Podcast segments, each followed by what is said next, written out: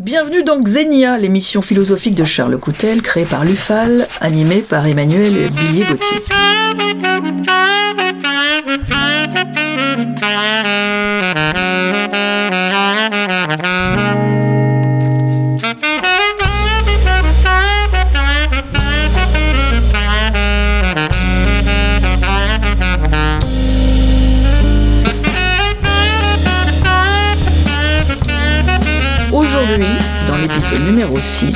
Charles, vous allez nous parler de bien public ou de bien commun, voire les deux. Vous nous expliquerez tout ça. Mais avant, écoutons ce que Jean Javani, intervenant, conférencier, qui est venu parler de laïcité lors du fameux festival Humain d'abord, a à nous dire sur la question que je lui ai posée, qui n'était pas très sympathique, mais tout de même assez précise, sur la différence entre le bien public ou le bien commun.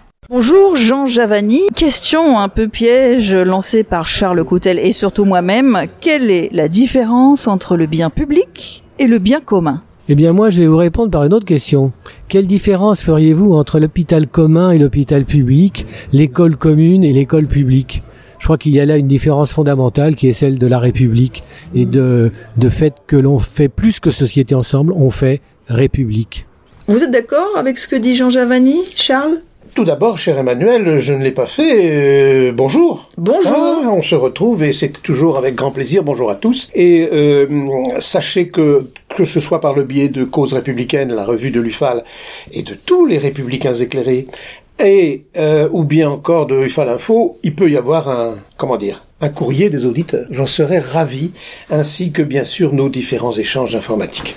C'est vous vous souvenez de cet épisode euh, lorsqu'on disait au moment de l'affaire Dreyfus, on n'en parlera pas. Et puis on en parle, on en parle de l'affaire Dreyfus. Pourquoi? Parce qu'autour d'une table, il y en a toujours un qui était pour accuser Dreyfus d'être un traître. La vaisselle est cassée, les verres euh, brisés, tout ce qu'on voudra. Eh bien, je ne voudrais pas que ce soit par Charles que le scandale arrive, mais si nous allons mal, c'est qu'un certain nombre de distinctions extrêmement importantes ne sont plus faites, notamment par euh, les progressistes, bon, ceux qui sont obscurantistes, intégristes, fanatiques, dogmatiques, n'ont pas besoin de distinction. Ils affirment une thèse et ils l'imposent aux autres. Hmm? On en souffre suffisamment. Demandez donc aux Afghanes ce qu'elles en pensent. Eh bien, cher Emmanuel, cette distinction entre bien commun et bien public me semble centrale. Centrale comme d'autres, bien sûr. Alors oui, Jean, euh, que je salue, votre premier intervenant de cette émission, que je salue et que je respecte, fait bien de renvoyer l'idée de simple bien commun à faire société, c'est euh, le fameux vivre ensemble, qui mange pas de pain. Ensemble décline, du point de vue de la, des relations entre les gens, ce que dit bien commun, que l'on retrouve aussi dans communication. Euh, autre distinction en passant, la communication, euh, c'est pas la transmission. Et si je puis dire, une fourmilière communique d'ailleurs beaucoup plus efficacement que la nôtre, que notre société. Hmm L'écolocation des chauves-souris est bien plus efficace que le radar. Bien, le radar peut se tromper. Ce que je veux suggérer ici, c'est que nous faire une sorte d'arrêt sur image sur cette distinction me semble importante. Pourquoi? Parce que confondre le public et le commun a comme effet, eh bien, l'abstention politique. Quel que soit l'élu, oh, vaguement, il s'intéressera à ce qui nous est commun. C'est pas gagné du tout. Euh, voilà pourquoi la valorisation du mot socialisme dans une des réponses de Nicolas Pommier, c'est importante. Hein Socius, s'occuper du voisin, tiens, ça, ça a du sens. Et qu'on ait en commun des mêmes soucis, ça a du sens. Mais dès lors qu'on rentre dans la définition de l'association politique, au sens de Rousseau, fameux contrat social, alors se pose la question de l'articulation entre ce qui est commun et ce qui est public. Je vais, ma chère euh, Emmanuel, vous proposer une petite devinette. Vous permettez? Certainement. Décembre 2015. Citation de quelqu'un que je vous demande de deviner. La laïcité est une clé pour créer du commun. L'éducation est l'occasion pour les jeunes de les rassembler pour créer du commun. Deux fois le mot commun en une seule citation. Et puis en août 2016, après les attentats par conséquent, un autre interlocuteur que je vous laisse deviner, il nous faut développer une culture du bien public. Fin de citation. Bien public se décline aussi en intérêt général. Hmm? À votre avis, le premier interlocuteur, eh bien, c'était des représentants de l'Observatoire de la laïcité, le dénommé et non regretté Bianco. Jean-Louis Bianco. Jean-Louis Bianco. Pas le joueur de, de rugby, qui lui transforme tous les essais, contrairement au premier. Et en août, en août 2016 Eh bien, Khaled Benchek, euh, euh, grand, grand islamologue, présentateur d'une émission de, de, de télévision bien, bien connue. Bien public bien commun. Pour vous montrer l'importance de cette distinction, parmi les républicains, sachez qu'il y a quelques mois, euh, un ami m'engueulait en disant mais, qu'est-ce que t'as contre le bien commun? Mais le bien commun, c'est l'eau, c'est le, c'est l'air. Non, j'ai dit dans ce cas-là, on dit les bien commun, mon cher, et en minuscule, euh, parce que ça nous est commun. Et lorsque le président Macron dit du vaccin qu'elle est un bien public mondial, il est complètement pertinent. Il est au service du public, c'est-à-dire de tout le peuple qui est euh, dont la souveraineté est à reconquérir sans cesse. Bien public, mondial en l'occurrence pour le vaccin, bien public est donc le cœur politique de l'égalité républicaine. C'est pour cela qu'il ne faut pas le confondre avec le bien commun. Un exemple vous louez, ma chère Emmanuel, c'est votre droit, un, bus ou un minibus, si vous n'avez pas trop d'amis, pour euh, que ensemble vous alliez euh, euh, suivre un festival, par exemple celui de l'UMA en Sologne. Tout à fait d'accord. Mais dans ce cas-là, vous êtes dans un transport commun. Je transporte mes amis. Vous transportez vos amis en commun. Vous faites même, vous pouvez vous, vous pouvez chanter, vous, vous, vous, vous, vous, vous brocarder, vous faites ce que vous voulez. En revanche, vous rentrez euh, dans une rame de métro. C'est un bien, c'est un transport public. Quand il y a deux jours, je, croise quelqu'un qui ne portait pas un masque, je me permets de lui dire qu'il est dans un transport public et non pas dans un transport en commun.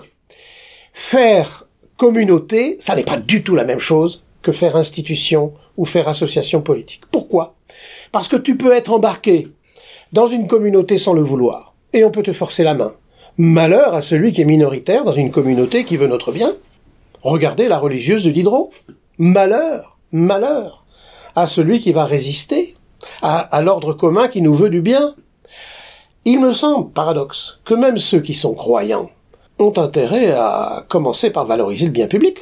Je vois pas pourquoi la République, chère à Jean, euh, verrait d'un mauvais œil le bien public au service de l'intérêt général. Vous notez aussi que le mot intérêt général est lui-même, c'est une expression confuse, puisque intérêt est désormais colonisé par la finance, mes intérêts. Voilà, réponse un peu longue, mais au service du bien public, évidemment. Évidemment.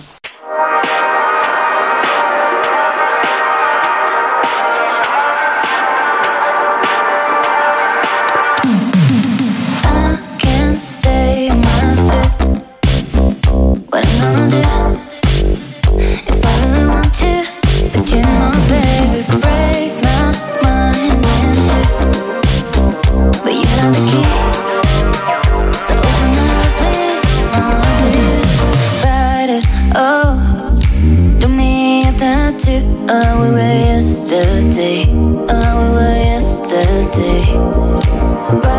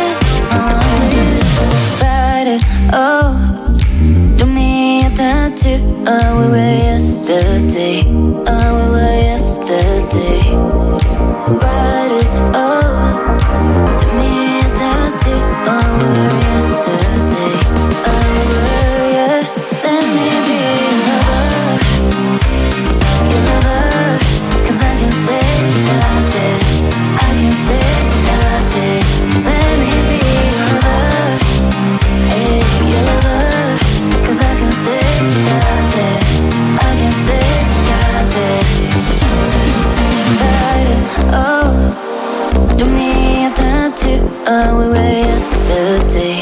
Oh, we were yesterday.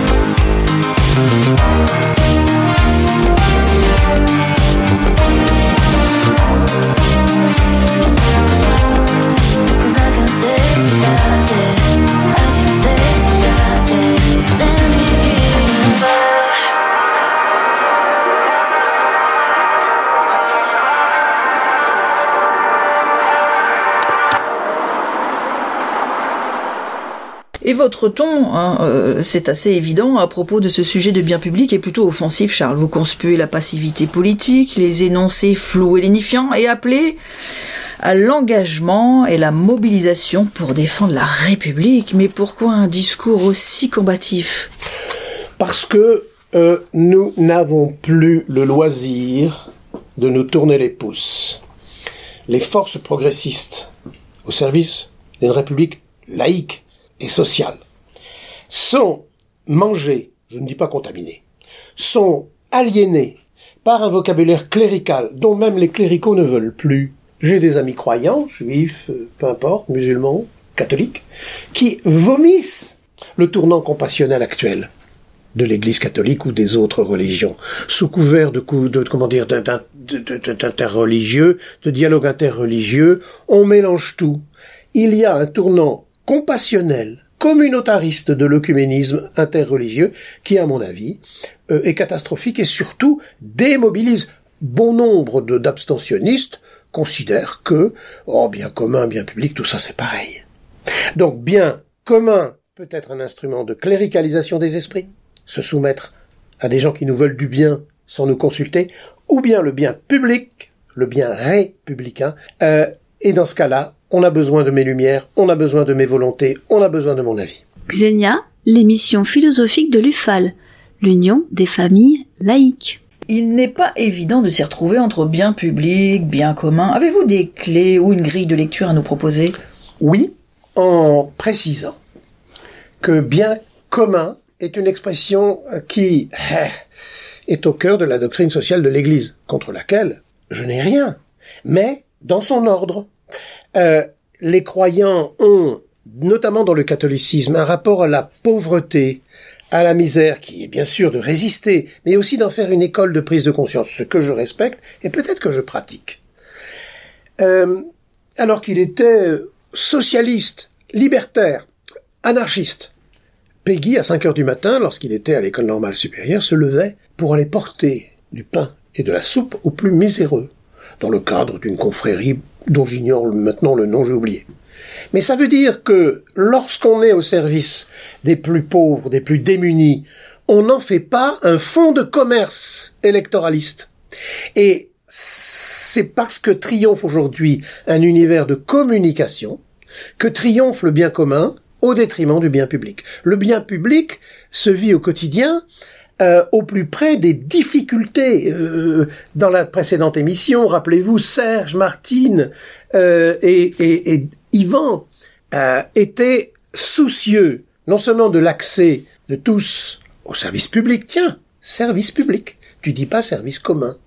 Par conséquent, à chaque fois qu'il y a le mot public, il y a derrière le mot peuple, le peuple qui n'exclut personne, comme n'exclut personne la santé publique, ou bien encore l'instruction publique. Mais dans ce cas-là, on disait instruction publique, et non pas, rappelez-vous, éducation nationale, qui est un énoncé mussolinien fasciste. Voilà, réponse toujours un petit peu longue, mais on peut pas faire plus court. Petite précision quand vous dites que euh, c'est un engagement euh, qui est le fonds de commerce de certains ou certaines, vous pensez à qui? Je pense à ceux qui veulent justifier une régression clientéliste, clientéliste de la vie politique, euh, qui instrumentalise, on le verra dans une autre émission si vous le voulez bien, la vulnérabilité, la précarité, qui décrète qu'il y a des individus vulnérables à vie. Non, que nous soyons fragiles, que nous soyons précarisés, que nous soyons appauvris, oui, mais pas vulnérables. Voyez donc, on veut faire pleurer Margot pour que Margot nous fasse oublier Marianne. J'ai bien saisi. Votre pensée sur le bien public sonne Charles comme un avertissement, mais à qui et contre qui? C'est la bonne question là encore. Nous tous. Euh, Sartre a, des, a une formule extraordinaire en disant ce que nous disons nous engage, c'est, grave déjà. hein, faire attention, tourner cette fois sa langue dans sa bouche. Bon. Mais il a aussi cette expression lorsqu'il dit nous sommes aussi très responsables de ce que nous laissons dire. Par lassitude, nous laissons passer bien commun, bienveillance. J'ai- eu le tour avec euh, le ministre de l'Éducation nationale.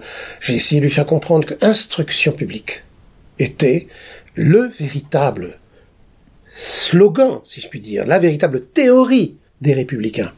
Au détriment, bien évidemment, de l'éducation nationale, on en parlait. Et qu'est-ce qu'il a dit Jean-Michel Blanquer? Et c'était l'habitude. Ça nous ferait revenir au passé. Je m'occupe encore, je m'occupe aussi, pardon, de, de, de la jeunesse et des sports. Voilà. Donc, on a toujours un moyen de ne pas faire attention à ce qu'on dit. Je, je- un tout dans un autre secteur, sachez que les Japonais ne se disent jamais je t'aime. Ils le montrent. Ce que vous sous-entendez, c'est que l'action prévaut. voilà. Et si je puis dire, ils partagent leur chouchi ensemble. Partageons notre baguette ensemble. Oui, oui, oui, oui, oui, oui, oui. Notre baguette, bon, un tout petit peu de Beaujolais, euh, ne- mais, mais ce n'est pas l'heure de notre enregistrement, mais pourquoi pas? Pourquoi En tout pas? cas, euh, bien public, bien commun, voyez, ça, c'est un front. C'est un front, j'allais dire, à la fois politique et idéologique. Il y a un clivage entre les futurs candidats. Le clivage le plus important, c'est bien sûr, est-ce que tu es pour la raison, pour les lumières ou pas? Est-ce que tu es pour la vaillance républicaine ou est-ce que tu es pour le compassionnel clérical? Ça c'est un choix. On peut, dans la droite, dans la gauche, vous avez du compassionnel. Vous avez des gens euh, de droite, euh, à mon avis, ils sont très marginalisés, qui sont pour le développement des Lumières, qui émancipent l'homme. Mais euh, le recul des Lumières dans la gauche est un des grands drames de notre époque. Et quelques indices pour améliorer les choses? Cela serait fort utile. Bien sûr, comme dit l'autre, euh, si j'avais la solution, il y a longtemps que... Eh bien, re, comme dit Christian Gaudret, président de l'UFAL, c'est un énoncé partagé aussi par Gilbert Abergel, qui est à la tête de- du comité Laïcité République.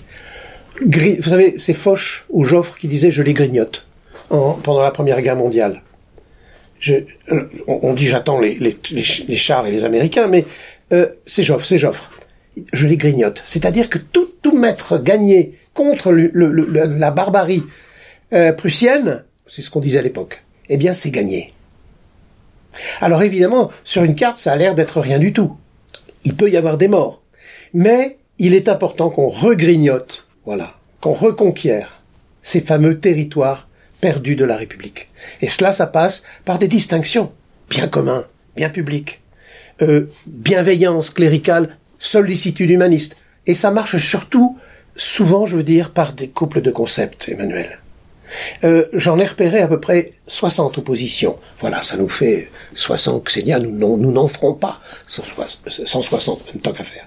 Mais nous pouvons en faire quelques-unes. Ce sera aussi le cas un peu plus tard, lorsque je ferai avec vous la distinction entre la bienveillance et la sollicitude, entre le care qui, qui protège en endormant et le cure qui me soigne pour que je redevienne moi-même. Merci pour cette transition parfaitement pertinente.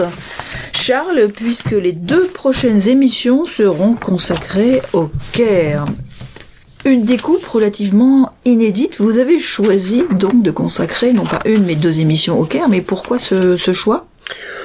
Abondance de, de bien ne nuit pas, je vous en donne la raison institutionnelle, politique, concrète. Depuis des années, que ce soit en tant que juriste, ou en tant que philosophe, ou en tant que militant associatif, je découvre que les centres de formation en travail social, en cadre de santé, en les écoles d'infirmières, de plus en plus la formation des maîtres, qui est malheureusement sous-traitée euh, euh, euh, en ce moment, sont absolument bouffés, pardon pour l'expression, mangés par l'idéologie du care, qui consiste à différer le moment de l'instruction, le moment du soin. Or, on le voit dans certains pays, certaines parties de la République, où on a refusé le vaccin, voilà, où on se méfie de ce que l'on ne connaît pas. Eh bien, moi, je ne me méfie pas de ce que je ne connais pas. Je développe ma curiosité. Et euh, pour comprendre l'importance de ce débat autour du Caire, je vous invite nos futurs auditeurs, que je souhaite de plus en plus nombreux, à regarder avec un œil particulier un ou deux épisodes du, Dr House, qui lui va tellement dans le cure qu'il a oublié le care, et du coup, bien évidemment, euh, nos, nos prêtresses ou nos prêtres de la bienveillance en ont profité pour croire que il suffisait de donner un médicament pour se guérir. Non, j'établirai, avec votre aide, des distinctions, montrant que trop de cure ne nuit pas forcément, mais à condition de bien définir le care. Merci Charles. Rendez-vous est donc pris pour cette émission numéro 7 intitulée Caire. Vous avez dit Caire. À bientôt. Ornicaire. Mais où est donc Ornicaire?